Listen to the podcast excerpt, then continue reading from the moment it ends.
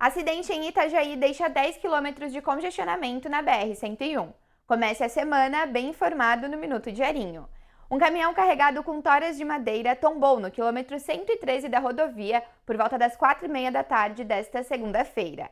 A carga ficou espalhada pela rodovia, mas não atingiu ninguém, só trancou o trânsito nas duas faixas. A concessionária Arteres limpou as pistas e quase 6 horas da noite o trânsito foi liberado, mas ainda com picos de congestionamento. O caminhoneiro não se feriu.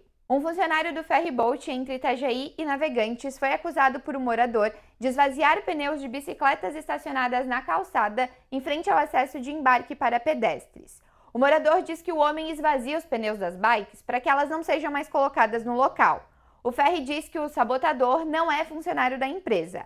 O corredor de acesso à balsa não tem nenhuma sinalização proibindo de estacionar bicicletas no local a maior feira do Brasil de produtos e serviços para o mercado de condomínios e síndicos acontece em Balneário.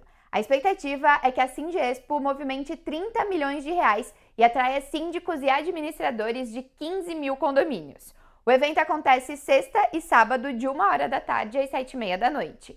Confira mais notícias em diarinho.net. Com oferecimento Tony Center Motos.